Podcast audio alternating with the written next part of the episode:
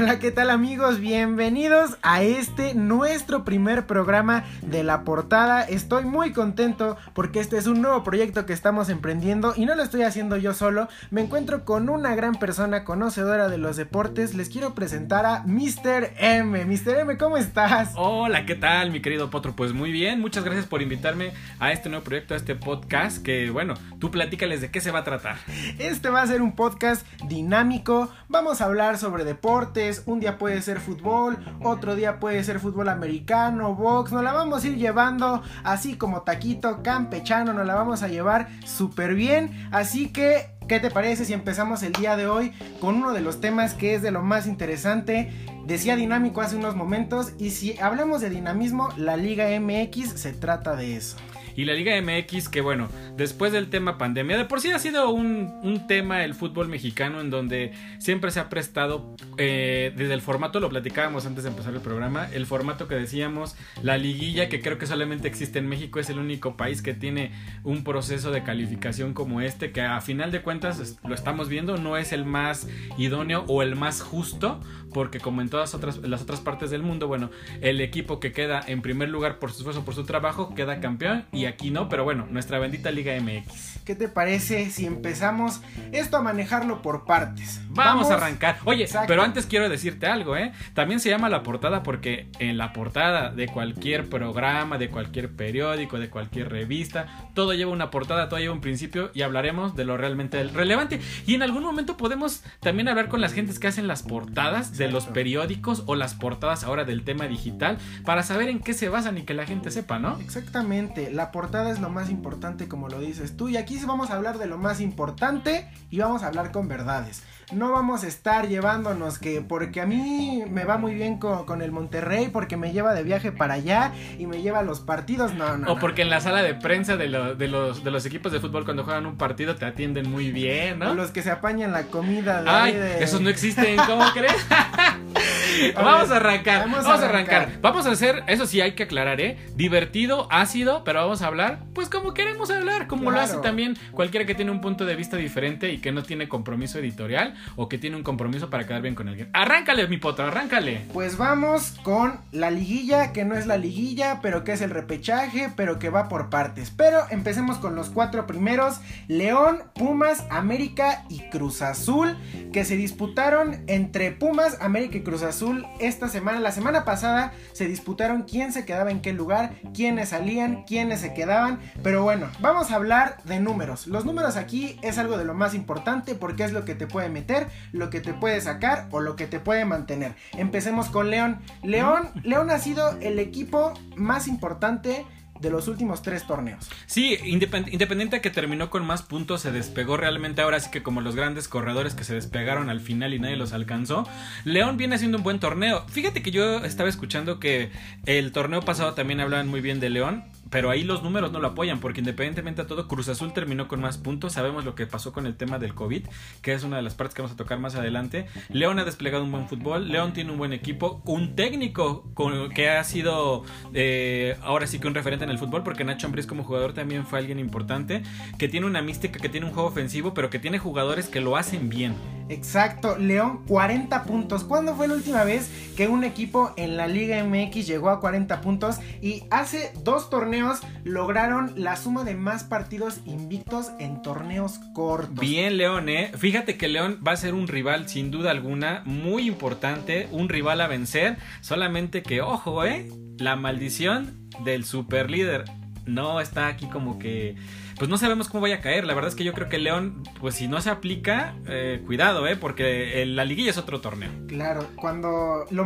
más, eh, ¿cómo decirlo? Triste para León, fuera de que normalmente casi nunca ha logrado concretar lo que, lo que es ganar el título en las últimas épocas, fuera del 2013 que ganaron el bicampeonato, es que no tienen su estadio. El No Camp no va a estar con usted, con ellos si es que llegan a la final. Aunque para ser sinceros también, creo que también este tema del el jugar sin público, que creo que seguirá por lo que resta del torneo. Por ahí se mencionaba que en la liguilla podía regresar un cierto porcentaje de público.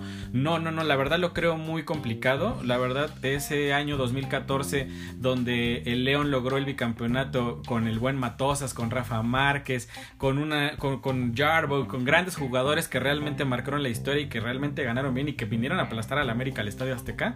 Eh, quedó atrás, pero pues no sé, hay que esperar a ver a León. Yo creo que León va a ser un rival importante, pero la liguilla es otro torneo. La liguilla es otro torneo, como lo comentas, Pumas. Pumas. Estamos hablando de pura fiera, Potro, ¿eh?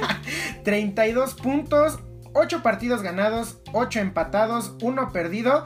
Y realmente eh, fue el equipo que sorprendió este torneo. Se quedaron sin su técnico a principios, todavía ni siquiera empezaba el torneo, Mitchell ya se había ido, nadie sabe por qué, y Lilini ha hecho un trabajo muy bueno con Pumas, si bien se dice que Pumas solamente le pudo ganar a los equipos chicos de la liga, hizo un buen trabajo, trajo mm, esa esencia que a Pumas le había faltado para poder estar donde se encuentra en este momento, los delanteros que tiene, la delantera de Pumas es una delantera muy buena.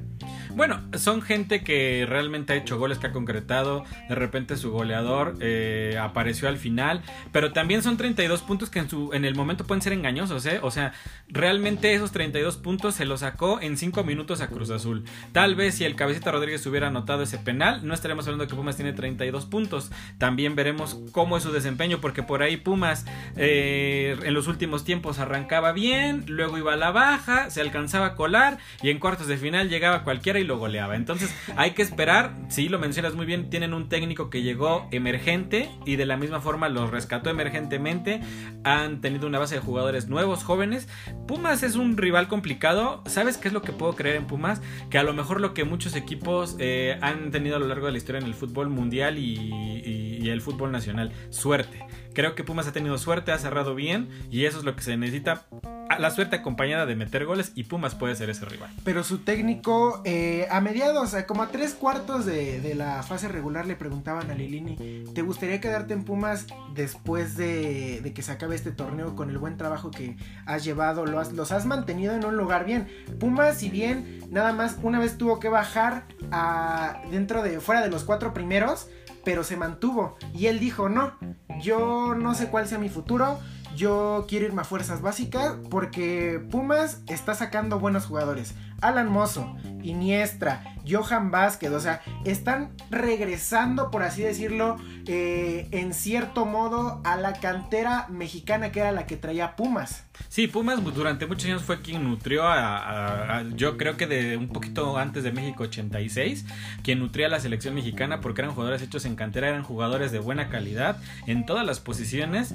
Pero ojo, eh, también este técnico tiene a un auxiliar como lo es este Israel, Israel López, que también hecho, está hecho en Pumas, que creo que es un tipo estudioso y que puede ser una base. Mira, yo no sé qué vaya a pasar con el técnico actual de Pumas, pero lo que sí te puedo decir es que se va a cotizar. Si no decide, si decide llegar o alguien le llega directamente por la forma el fútbol que ha desplegado la táctica, se puede cotizar y puede dar por ahí una gran sorpresa. Y si hablamos de gente cotizada, el América. Ándale, las águilas del América. Pero bueno, el que siempre está peleando, ¿eh? Cuidado, ojo. Ahí hay, que, hay, que, hay que tener ahí los pies, pues, los, pies muy bien puestos sobre la tierra y saber que el América siempre pelea. El América siempre está ahí. Claro, el América podrá, cuando existía la liguilla, podrá haber terminado en el lugar 7 u 8, pero de todos modos jugaba como si él fuera el primer lugar de la tabla. El América, como lo decíamos, como lo decías tú, la liguilla es otro torneo y el América las liguillas las juega a muerte. No, no, no, es que le pese a quien le pese. Siempre que te toca el América te indigesta, siempre que te toca el América te molesta y siempre que te toca el América va a ser un rival peligroso porque es un equipo hecho con un misticismo para jugar este tipo de, de torneos, de partidos, de encuentros, de lo que sea. Pero ojo, en la liguilla va a jugar sin público. El América siempre tiene al público de su lado y eso es algo que siempre, siempre los ha hecho como superarse porque tienen ese, ese aliento del público que los motiva a, ganar. Pero si bien este, me voy a escuchar mal, pero juegan con 12 hemos visto varias cosas que han salido a lo largo de este año 2020. Pero también por ahí hay una duda, ¿eh? Ahí por ahí César Arturo Ramos Palazuelos dijo que a él lo habían castigado, lo habían vetado, bueno, más bien no lo dijo, no apareció y hay que checar si realmente, realmente le va a pitar a la América. Vamos a ver si quieren hacer algo creíble o quieren tapar algo bien, lo tienen que ponerle a pitar un partido. A lo mejor no les van a poner a pitarle el de vuelta, pero tal vez el de ida. Y aquí viene otro punto importante, ¿eh? El Piojo Herrera afuera de la cancha juega un papel importante, aunque por ahí dicen que ya está devaluado, que por ahí dicen que el Piojo este, está, a lo mejor estará en sus últimos momentos eh, dirigiendo el banquillo de la América si no logran este campeonato, pero al final de cuentas juega un papel importante, mete presión y pues lo ha demostrado, es el técnico más ganador en la historia del América. Exactamente. Y también el tema lesiones. El América se ha vuelto un hospital. Exactamente. Un, hospital. un hospital. Guillermo Ochoa se quedó fuera de la convocatoria del, del, Tri. Este, en la fecha FIFA pasada por una lesión en el calentamiento en el clásico joven ante Cruz Azul que quedó este, 0-0. Pues, Pero pues bueno, eh, esperemos que, que los jugadores se vayan recuperando Maraviñas, Maraviñas, el chico Maraviñas. Dicen que ya va a estar de regreso para la liguilla, que ya va a estar preparado. Pero si hablamos de equipos que en este momento no se encuentran tan preparados ni en su mejor momento, si bien han mantenido un buen ritmo, pero ya al final del torneo no lo han hecho el Cruz Azul. 29 puntos, 9 partidos ganados, 2 empatados y 6 perdidos. Ay, ese bendito Cruz Azul, que tanto ansían la novena, que tantos eh, reflectores han tenido encima, cuando no es Billy, cuando no es el director deportivo, cuando no es el entrenador, cuando no llega el COVID. Y Cruz Azul realmente eh, creo que en estos últimos encuentros prendió los focos rojos porque muchos decían que pues tal vez Cruz Azul, como, como terminó el torneo antes de, la liguilla con más puntos, era el equipo idóneo y venía encarrilado como siempre diciendo que este año era el bueno, parecía que ese año era el bueno y realmente no cerró bien, no cerró bien. Eh, su máximo goleador, el que metió todos los goles, que es el campeón goleador actual de la Liga MX, falló penales en momentos importantes. Y oh, oh, creo que Cruz Azul o a Ciboldi le ha estado faltando una nueva táctica, hacer cambios idóneos con jugadores idóneos, que tenía revulsivos y que no ocupaba esos revulsivos. Pero pues no sé qué opinas tú de Cruz Azul. ¿Crees que realmente en la liguilla pueda regresar a ese protagonismo con su goleador más todos, todo ese gran mediocampo que Cruz Azul presume cada que su alineación la suben a las redes sociales para saber con qué jugadores cuentan? Mira, sinceramente, a mí el Cruz Azul no me va a ilusionar como normalmente lo hace cada seis meses. No, no me siento con la seguridad de decirte en este momento, Cruz Azul va a ser campeón. Me sentía con esa seguridad hace dos meses. Pero si bien de estos nueve partidos ganados, ocho son del cabecita, uno no pudo estar porque lo expulsaron. El, el Cruz Azul ha sido salvado por el cabecita. Sin el cabecita Rodríguez, Cruz Azul no estaría en el lugar de la tabla donde se encuentra ahorita. Del Pachuca lo salvó de último minuto. Con un gol por un error de la defensa y del portero. Eso es lo que está pasando en Cruz Azul. Sin Cabecita Rodríguez, Cruz Azul no sería lo que es ahorita. Pero ¿estás de acuerdo que casi casi estaría pisándole los talones a León? O hasta estaría más arriba que León si Cabecita hubiera metido esos penales que falló, que le cambiaron el rumbo del partido como lo fue contra Tigres, como lo fue ahora en el último partido contra Pumas. No sé, tal vez es una especulación. No porque le vas al Cruz Azul, mi potro, por eso estás, este, no te quieres esperanzar o no te quieres esperanzar. Pero realmente no sé, no sé realmente si Cruz Azul tenga el gas suficiente y si si Boldi tiene la estrategia necesaria para poder darle a esa afición que tanto lo espera esa novena, esa novena que tanto añoran y que tanto lloran. Lo que sabemos es que tienen dos semanas para replantearse todo lo que puedan haber replanteado, todo lo que pudieron haber perdido, mentalizarse porque este comentábamos hace unos cuantos días sobre otro deporte, el box.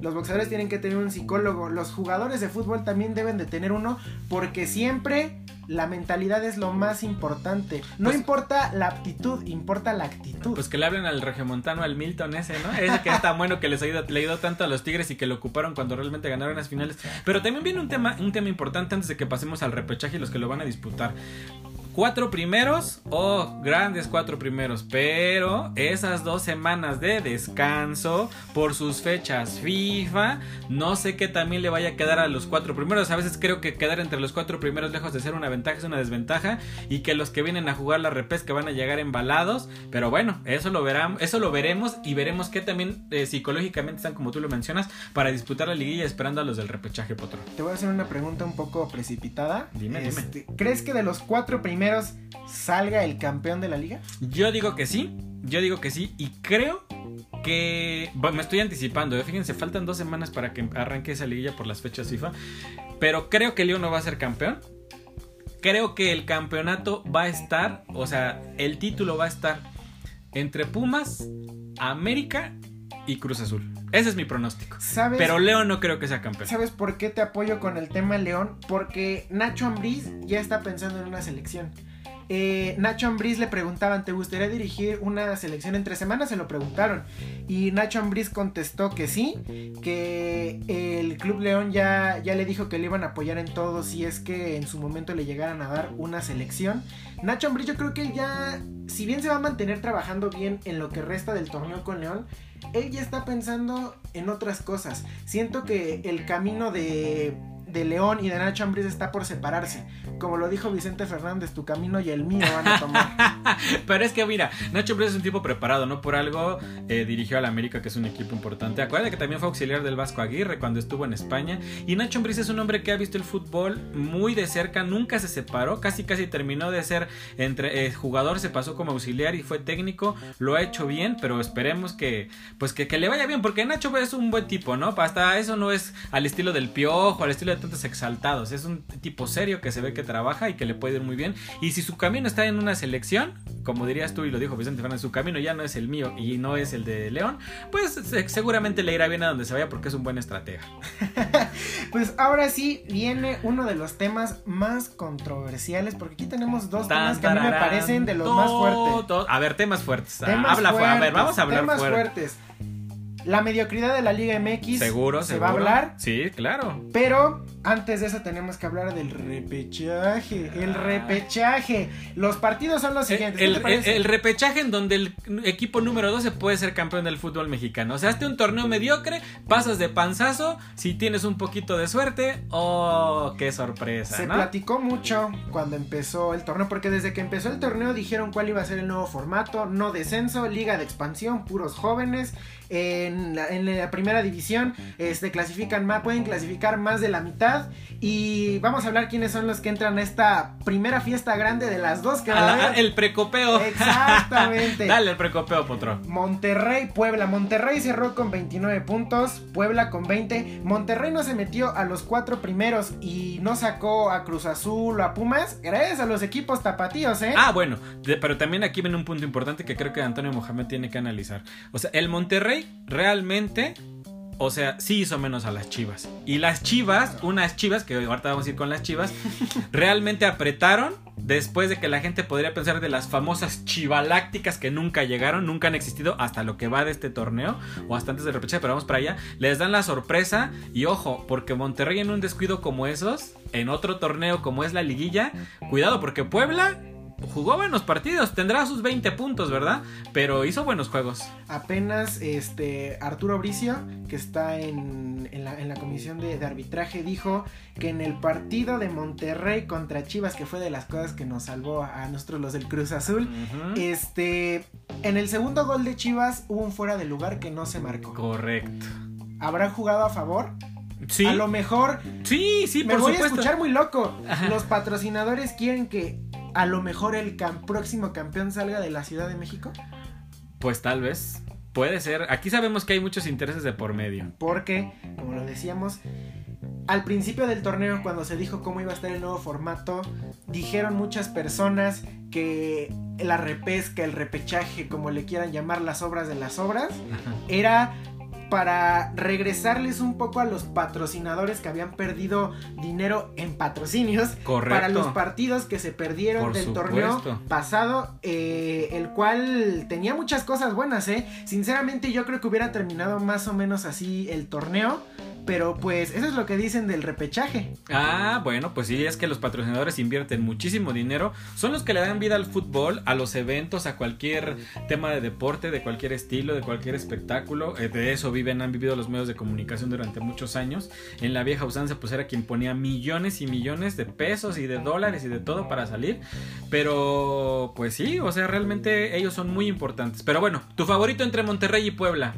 Sinceramente va a ser un buen partido, un partido que se van a dar a muerte, pero yo creo que este partido se lo va a llevar el Monterrey, aunque el Puebla tiene muy buenos jugadores, ¿eh? por ahí Santiago Ormeño que no nada más fue bueno para, para jugar en la este, E-Liga. En la E-Liga también resultó buen jugador a la hora de la hora, ¿eh? Cuidado, eh, por ahí ese muchacho se anda colando un buen equipo, eh, de los llamados grandes, ¿no? De los llamados grandes. Mira, todo lo podría pensar se iría más a los norteños. Me pues a lo mejor, sí, un equipo norteño, por ahí Exacto. a lo mejor. A lo, no vaya a ser que Ormeño vaya a enterrar a su próximo equipo, ¿eh? Ah, cuidado, ¿eh? Y si hablamos de norteños, el segundo partido del repechaje, un Tigres Toluca, que a mí la verdad, yo, yo opino que Tigres en este momento como que se está enfilando a lo que era el Tigres que conocimos, que es el equipo de la década, porque Tigres sí, es el equipo sí, de la sí, década. lo mencionabas tú muy bien, el lo platicábamos. Último, el último mejor extranjero que ha venido a México se llama André Pierre Guignac, Ajá. que tendrá sus efectos de que el arbitraje nunca se quiere encarar con él, encara árbitros, encara jugadores, hace lo que quiere en el campo, pero da los resultados. Es que él juega un partido aparte. Mira, realmente creo que tanto entrenadores como jugadores, cuando tienen un afán de protagonismo, realmente jalan y ellos jalan la presión y saben manejar presión. En su momento el mismo Cuauhtémoc Blanco lo hizo, en su momento Ricardo Antonio Lavolpe lo hizo, Carlos Reynoso lo hizo, Nacho Treyes lo hizo, Cardoso lo hizo, Caviño lo hizo, Hugo Sánchez lo hizo. O sea, realmente tiene que ver a los jugadores. A mí en lo personal, futbolísticamente hablando, Guiñac me gusta mucho, creo que es un gran delantero, no es el mejor que yo he visto, o sea, el mejor delantero en el fútbol mexicano extranjero que yo he visto se llama José Saturnino Cardoso. Pero realmente André Pieguiñac juega bien. No me gusta su estilo, sí encara mucho al árbitro, sí mete mucha presión, pero pues es lo que le ha dado resultados y por eso se basa. Pero a ver, de ese Tigres Toluca, ¿qué? ¿Cómo ves? Mm, sinceramente va a ganar Tigres. Para mí Toluca ahorita no trae el equipo que conocimos hace medio año con Leo Fernández que llegó a Tigres porque estaba en préstamo, regresa. Pero aquí hay algo que, si bien no hemos platicado tanto, de la parte de lo mediocre. La mediocridad de esta liga consiste en que Puebla y Toluca sumaron 20 y 21 puntos los dos. Ajá. Los dos. ¿No te parece miserable que el último que hizo la mitad de lo que hizo el primer lugar de la tabla se pueda meter a una liga es lo que y poderla platicamos ganar. por supuesto es lo que te digo el número 12 puede ser campeón del fútbol mexicano en un momento de suerte en un descuido en un error arbitral ahora ya existe el VAR lo que hace muchos años no existía pero realmente sí es un tema injusto por supuesto pero ojo eh estás hablando también de Toluca un equipo que se repuso después de, de después de, de, que salió Cristante Claro. con un jugador como Carlos María Morales que a lo mejor eh, fue un trote equipos en el fútbol mexicano pero que se ha visto como un buen estratega y que cuidado Tigres, ¿eh? Porque a lo mejor por ahí Toluca te da una sorpresa. Fíjate, yo le estoy apostando a los equipos de abajo. Yo creo que Puebla le va a ganar a Monterrey y creo que Toluca le puede ganar a Tigres. Va a estar muy bueno y es un partido, ¿eh? Eso es, un a- a- partido, duelo a muerte. duelo a muerte. Duelo a muerte. Sí, sí, Saquen la pistola porque esto es un duelo a muerte. Directo, ¿eh? El tercer partido que para mí es el que más me llama la atención. Chivas contra Necaxa. Chivas, el equipo de, la, de los jugadores indisciplinados y los técnicos que casi no dan resultados. Eh, por otro lado, Necaxa, el equipo que se levantó de la muerte, el equipo que estaba en último lugar de la tabla, se repuso y subió y se metió para poder entrar a la fiesta máxima, la fiesta, a la fiesta máxima. mexicana. Pero aquí hay puntos, ¿eh? Porque Chivas, ojo.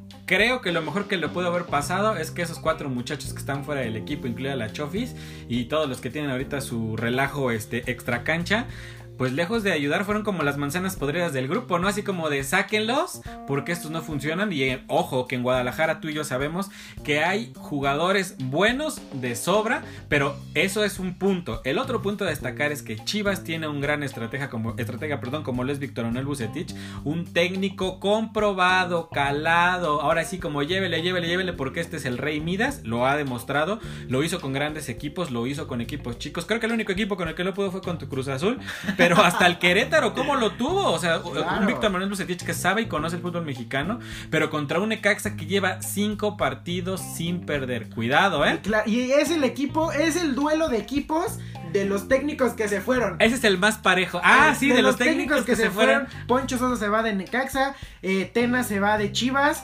pero comentabas eh, el tema de los jugadores indisciplinados de Chivas, que los cuatro eran las manzanas podridas. Sí, pero ahí faltan dos. Ajá. Uriel Antuna y Alexis Vega. ¿Por qué no los Y los de la fiesta, ándale, hubiera sido parejo. Claro. Exacto, si, si el buen Ricardo Peláez hubiera querido realmente ser parejo, lo hubiera aplicado desde antes de que andaban en su fiesta y eso estaba más comprobado. Lo subieron a redes sociales, después echaron la pelotita y lo bajaron. Creo que Chivas debería de hacer una limpia porque creo que ahí hay jugadores de calidad que realmente dan la cara por México y que aparte pues es un beneficio para la selección directamente, ¿no? claro, y de ahí hasta sus mismos jugadores aceptan que juegan mal. Nos recordemos que hace unas, hace unas cuantas semanas, y no es que unos mesecitos, el Tiva Sepúlveda, el dichoso jugador, el próximo lateral de la Liga MX, dijo sí, reconozco que estoy jugando mal y pues no sé si vaya a cambiar mi forma de juego. y se lo pues. llevaron a la selección.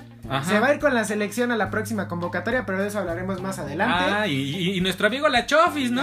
que lo acaban de volver a firmar y ahora que ya no está y que suena para Monterrey, ¿eh? Exacto, lo que Monterrey. Ese, mira, ese, yo veo a esa Chofis López y me acuerdo del Pastor Lozano, subido de peso, pero el Pastor era disciplinado, ¿no? Y fue campeón del fútbol mexicano. Creo que la Chofis tiene mucho talento, pero como lo mencionabas muy acertadamente, el tema de un psicólogo del deporte, por ahí les va a pasar el teléfono de alguno que les puede ayudar a, muchos, ¿eh? Muchos comentan que la carrera de la Chofis está acabada y yo sí le veo en, en otro equipo, porque sabemos que lo que eran los equipos de Veracruz, Chivas y en parte los de la Ciudad de México son equipos a los que los jugadores vienen a las fiestas. Ah, por supuesto, aquí, fíjate qué casualidad que aquí desde que cerraron el bar, bar el famoso bar, bar donde le dieron el balazo a Cabañas, todos los equipos cuando venían a jugar de afuera pasaban primero al bar, bar y luego se iban a jugar y aquí se llevaban 4 o 5 goles de la Cruz Azul, de Pumas, de la América, pero ahora que se, bueno, hace unos años, no ahora, hace muchos años cuando lo cerraron, ya todos se volvieron competitivos y todos les vinieron a pelear, pregúntame ya la fiesta cómo ha de estar, ahí están los resultados,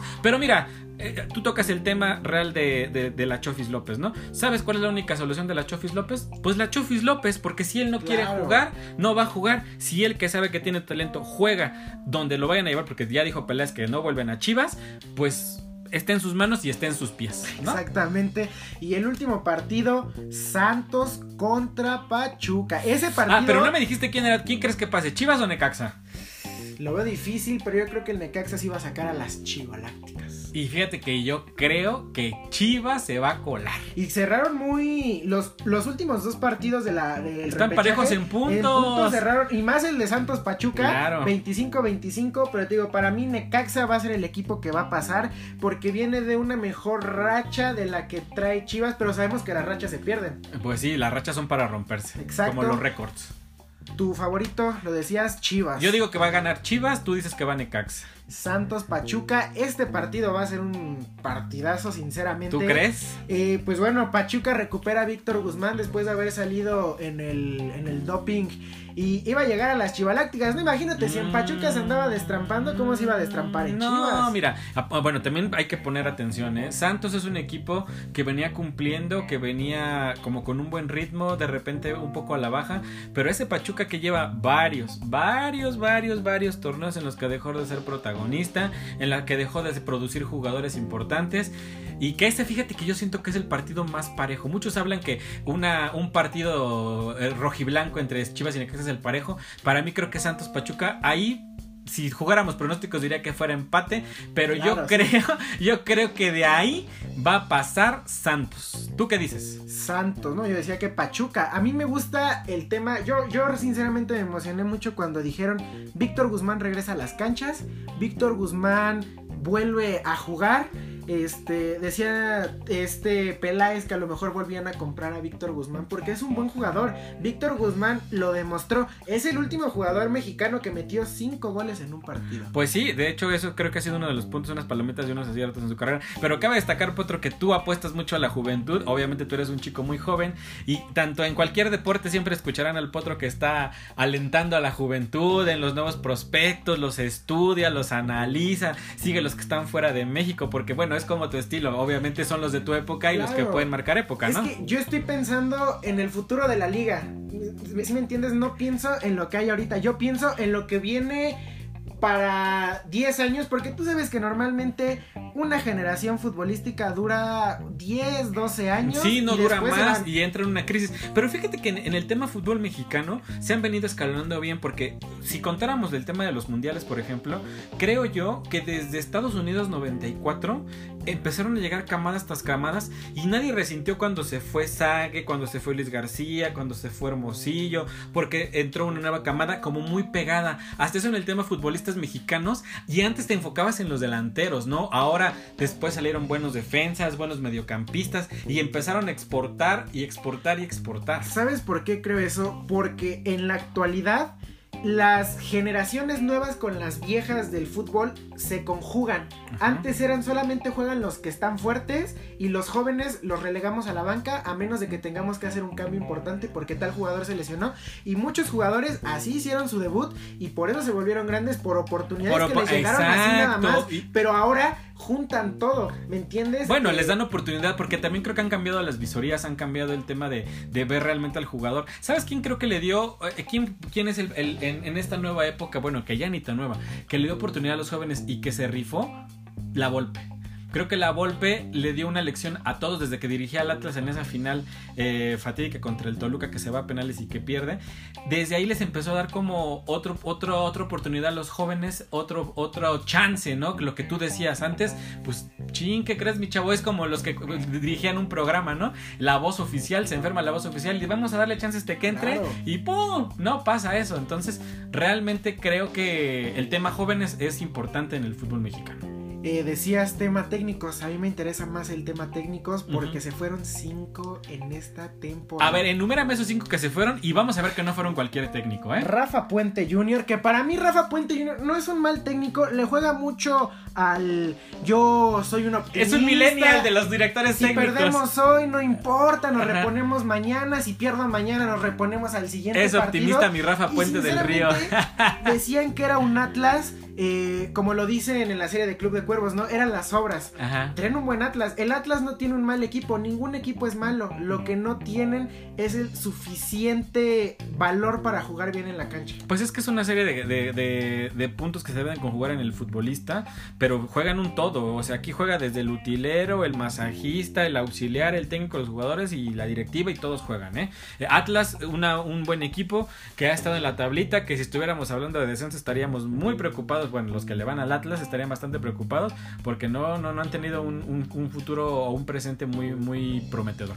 Chepo de la Torre, Toluca. Chepo de la Torre es un tipo calificado que ha dirigido a selección mexicana, que hizo campeón a las Chivas, que con Toluca hizo buenos papeles, pero pues siempre será un, un as bajo la manga para cualquier cuadro, porque es disciplinado, Sí, es un claro. tipo serio, es un tipo que trabaja, es un tipo, me consta porque yo, yo he platicado con él, es un tipo que conoce el fútbol, es un tipo culto y pues viene de una gran camada histórica en el fútbol mexicano. ¿Sabes cómo lo veo como el Bucetich joven? Ajá, Así sí. lo veo como un Bucetich joven que sabe lo que hace, porque él sí sabe lo que hace. Lo que te digo que el problema son los jugadores a veces. No es el mismo técnico. El técnico de lo que él se encarga es de ordenar las piezas. Las piezas deciden cómo se juegan. Claro, pero también esos, esas piezas de repente complotean, hacen grupitos en el vestidor y por eso es que se va gente tan calificada. Luego, El tema de los que venían arrebatando, Ajá. arrebatando el Mazatlán, el Morelia Morado.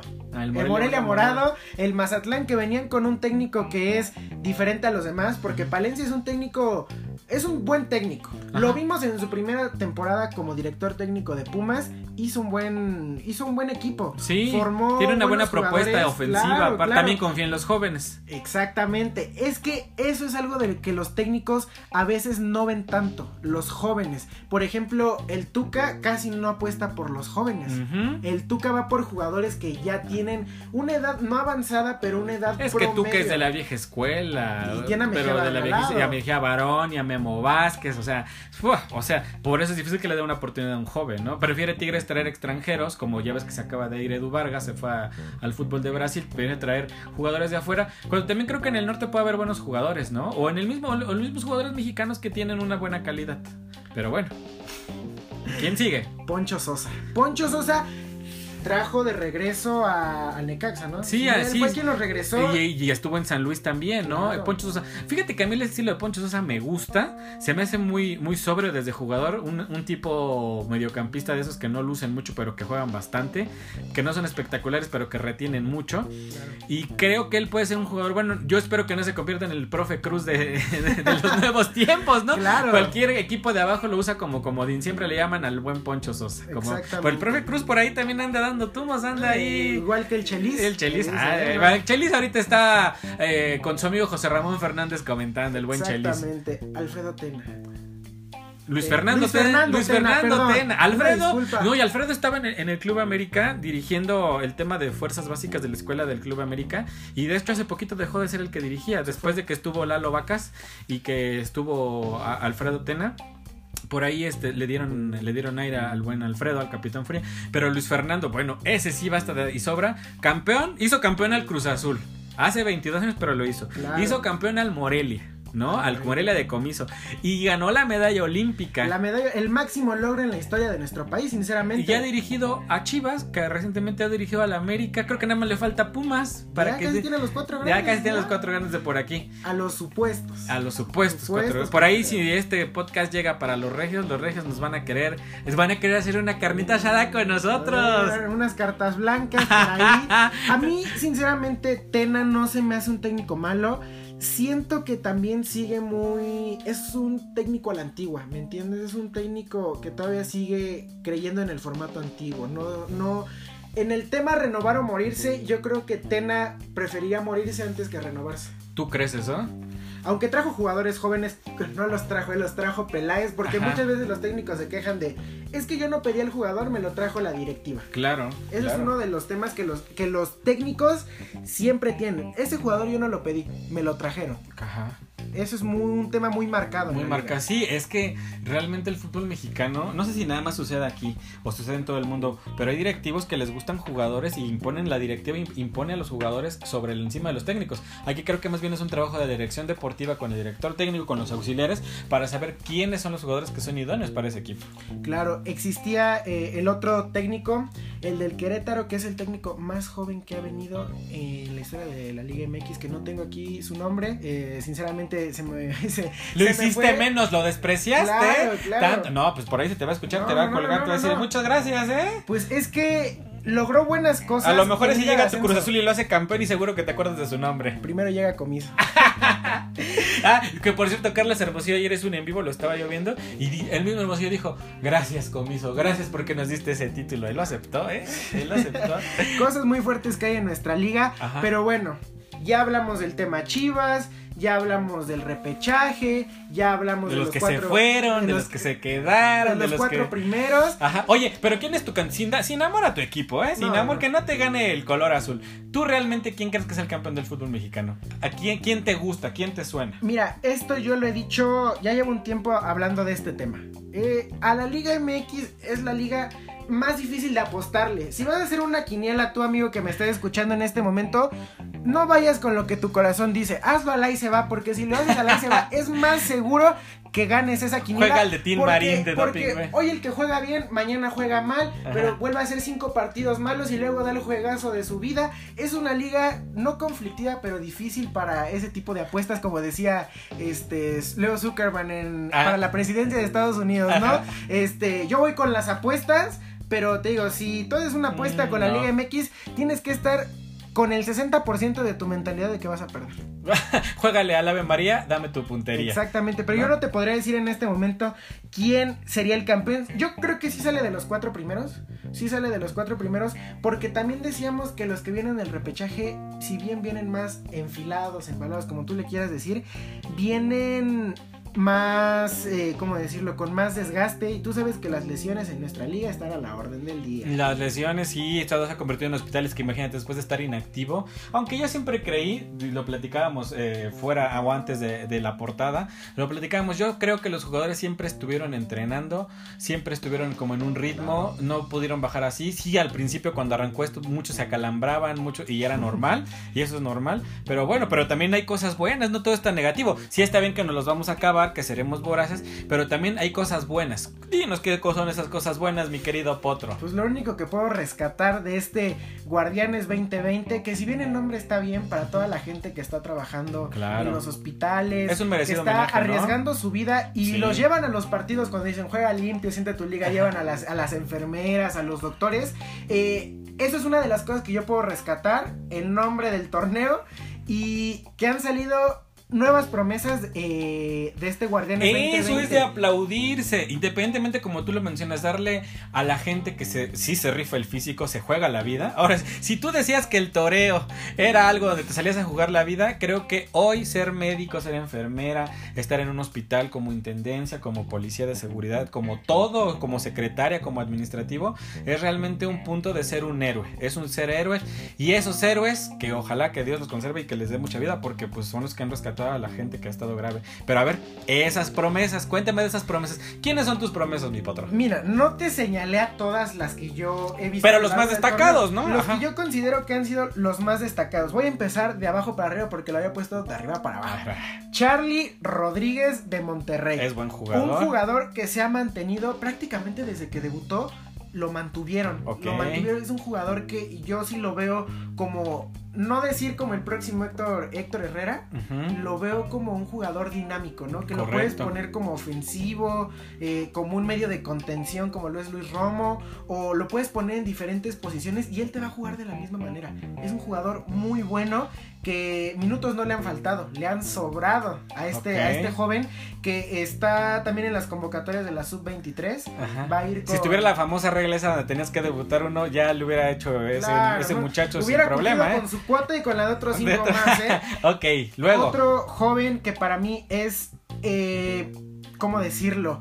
Mm, no el próximo gran defensa mexicano, el próximo Rafa Márquez, ajá, el próximo Quirarte, el próximo Claudio Suárez, no, pero si bien va a mantener un buen juego, yo lo veo cuando sea más grande un jugador este pues más consolidado, Fernando Beltrán. Le han faltado minutos, le han faltado muchos minutos sinceramente. Eh, es como de esos cambios que se guardan, pero toda la afición sabe que lo deben de meter. Es alguien que sabes que sí te va a cumplir porque es joven, porque quiere demostrar lo que tiene. Ok. Otro, sí, me, coincido contigo. Otro jugador que este ha sonado en Europa, ha sonado en todos lados. Creo que ese ha sido el error. Y lo pongo, lo, lo pongo por el hecho de, de que con León logró grandes cosas. Con León logró algo que no hubiera hecho con Chivas en su primera temporada el dichoso JJ Macías. Un gran jugador. Para mí, creo, y lo comparaban por ahí, decían que les gustaba más el estilo de JJ Macías que el de Raúl Jiménez. Estamos hablando de Raúl Jiménez que la ha roto en Inglaterra. Raúl Jiménez se sienta aparte. Sí, sí, pero realmente aquí es donde tendremos que definir si es un jugador JJ Macías de equipo, de equipo mediano de equipo grande, que creo que no le ha, no le ha quedado grande, el, saco le ha quedado muy grande a JJ Macías, porque tenía muchas expectativas dentro de tus famosas chivalácticas. Y digo tus famosas porque cuando empezó el torneo, bueno, el potro estaba alucinado que las chivas iban a barrer el torneo. Yo le dije, uh ojo, esas chivas, y no me vas a dejar mentir, no van a, no van a avanzar mucho y vea dónde están. Pero JJ Macías, creo que yo lo vi dando entrevistas antes de que llegara Chivas, lo vi muy serio, lo vi muy formal, lo vi muy cuadrado, lo vi muy responsable. Es que ella está preparado para Europa. Eh, pues que se desprepare para Europa, mi querido JJ Macías, donde quiera que estés. Ponte las pilas, mi chavo, porque realmente, pues nada más de promesas o ilusiones, mmm, nadie vive. ¿Quién sigue, mi querido patrón? Un portero que a ti yo eh, platicamos de esto eh, justamente en el clásico en el clásico nacional en el América Chivas platicábamos un poco tú y yo acerca de lo que venía para México en cuanto a fútbol y decíamos que en los porteros como que no hay algo que que defina, ¿no? Como por ejemplo veíamos que, que si bien a mí no me gusta tanto su juego, Ochoa desde joven ya se veía que podía ser un buen jugador. Jorge Campos que si bien no debutó como portero, debutó como delantero, pero también se le veía que podía ser grande. Osvaldo Sánchez, todo eso. El eterno conejo. Exactamente, todos esos jugadores ya se les veía que venían de una generación en la que los porteros no iban a abundar, pero sí iba a haber. Y en esta generación que viene no hay porteros. Y solamente hay uno que es eh, Acevedo de Santos, que decíamos este, antes de comenzar este programa, la portada, eh, te comentaba de los cambios que hubo entre transferencias de porteros, ¿no? El pollo Saldívar se va al Toluca, pero el Toluca le da a los Pumas Talavera, pero luego Santos le da a, a Orozco a Cholos, eh, la. JUD de Cholos se va a Santos, pero la JUD como no tiene ese, ese juego, no ha demostrado realmente el potencial que tenía, porque sí tenía un potencial cuando empezaba. Cuando empezaba jugaba muy bien la JUD, después eh, no sé qué le haya pasado, no lo logró, pero el portero suplente pasó a ser el titular. Ajá. Acevedo, que se ve que esos porteros... ¿Te gusta su estilo? Me gusta su estilo, es como un Pablo Larios, pero un poco renovado, porque se avienta. Un Pablo Larios que va a ingre- ingresar al Salón de la Fama en la próxima, en la décima investidura. ¿eh? En otro, en otro podcast hablaremos del Salón de la Fama y veremos qué. Y tenemos por ahí unas anécdotas con Pablo Larios muy buenas. Luego, Vamos con tres jugadores que para mí eh, en Cruz Azul han sido una parte fundamental al ay, sí, mi principio equipo, del torneo. mi equipo, mi equipo. Hasta No. tres ¿eh? Son tres, pero los, los, los han estado congelando, A sinceramente. ver, a ver, vamos a ver. Alexis Gutiérrez, Muy bueno, me gusta su estilo, me gusta su estilo. de Chivas. Misael Domínguez De Monterrey. Monterrey, exacto, que en su primer partido con Cruz Azul en Copa MX lo expulsaron. Ah, sí. Sí, Misael Domínguez es un jugador que sí ha demostrado A mí me gusta mucho su estilo, yo ¿eh? siento que a él le va a pasar algo como lo que decía Fernando Beltrán. Fernando Beltrán, este. Fernando Navarro, Ajá. el de León, Ajá. decía que a él lo relegó Juan Carlos Osorio de no llevarlo a la selección Ok. porque estaba chaparro. Mm, ¿Ya él quién lo va a regalar, relegar? ¿Siboldi?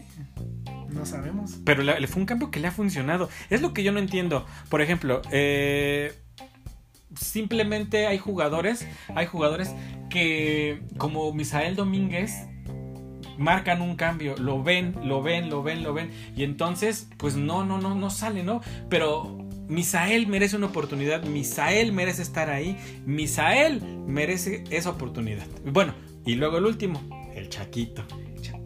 Ese muchacho promete mucho, pero no sabemos.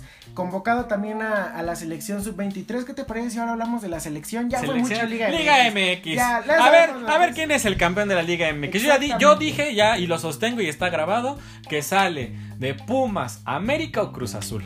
Uh, pues- mira, uno puede ganar la octava, que es Pumas, otro puede ganar la novena, que es Cruz Azul, y ay, los, no, bueno, los que se sienten grandes se van a sentir más grandes. Pero pasemos al tema selección mexicana, Selección, ¿qué te parece si hablo un poco de la convocatoria? de la convocatoria. Este, los porteros. Ya hablabas de porteros, ¿eh? Porteros. El tema porteros eh, viene muy fuerte. Ajá. Eh, Cota fue convocado porque Talavera se lesionó. Para mí Cota es el eterno segunda opción.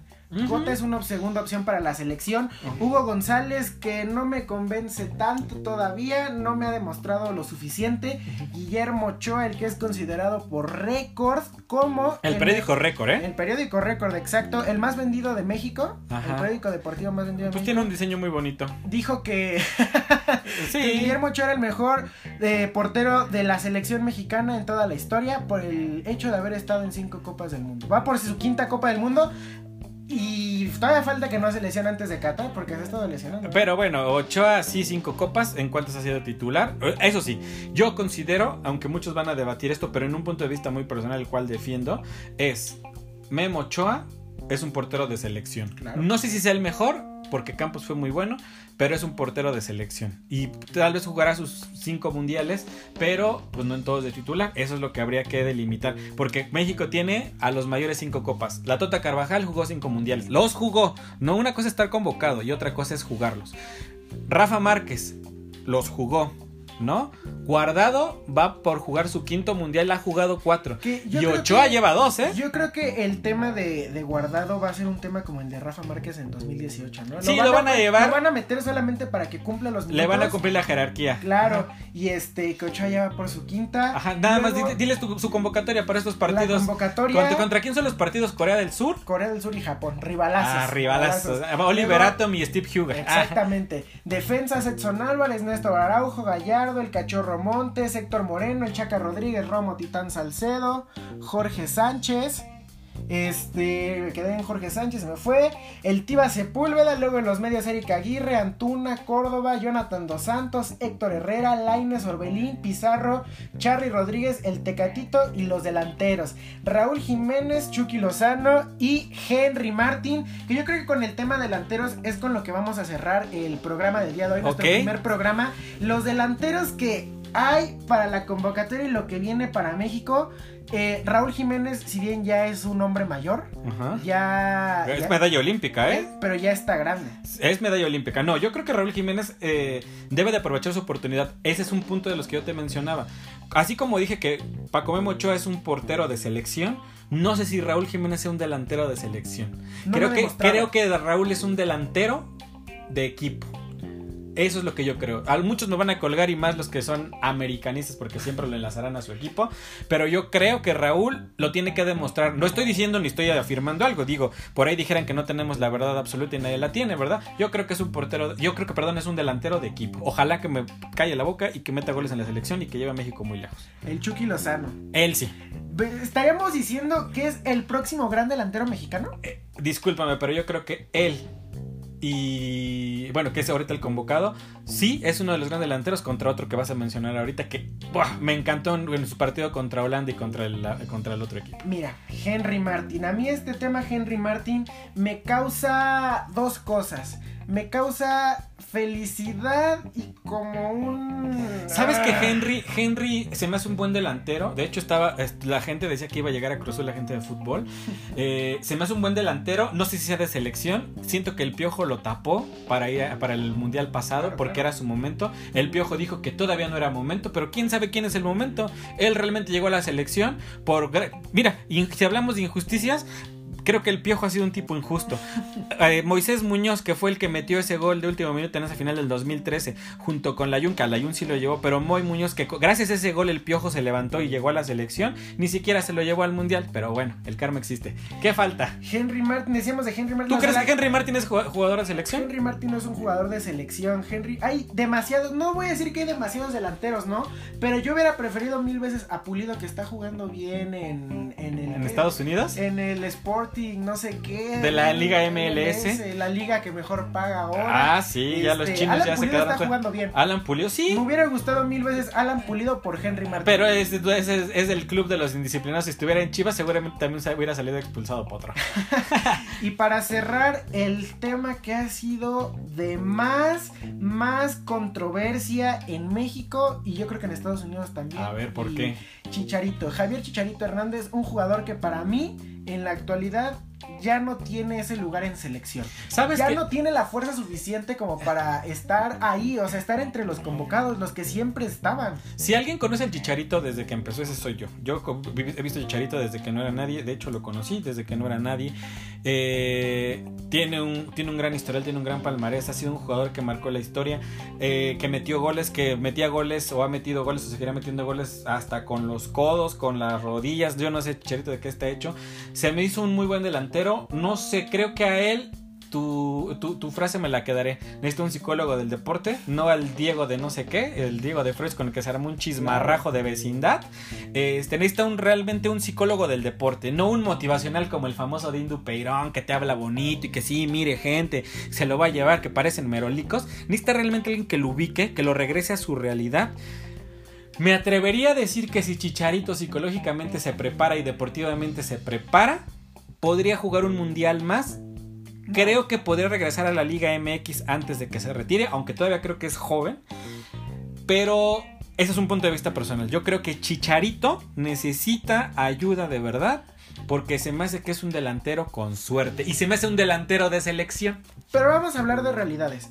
Tú me vas a dar bien este dato. Más o menos en qué año debutó el Chicharito. Eh, El Chicharito debutó en el 2006-2007. Mira, pon tú que en 14 años jugando fútbol, el bendito fútbol, el deporte de México y del mundo, realmente solamente ha tenido tres temporadas buenas en toda su carrera.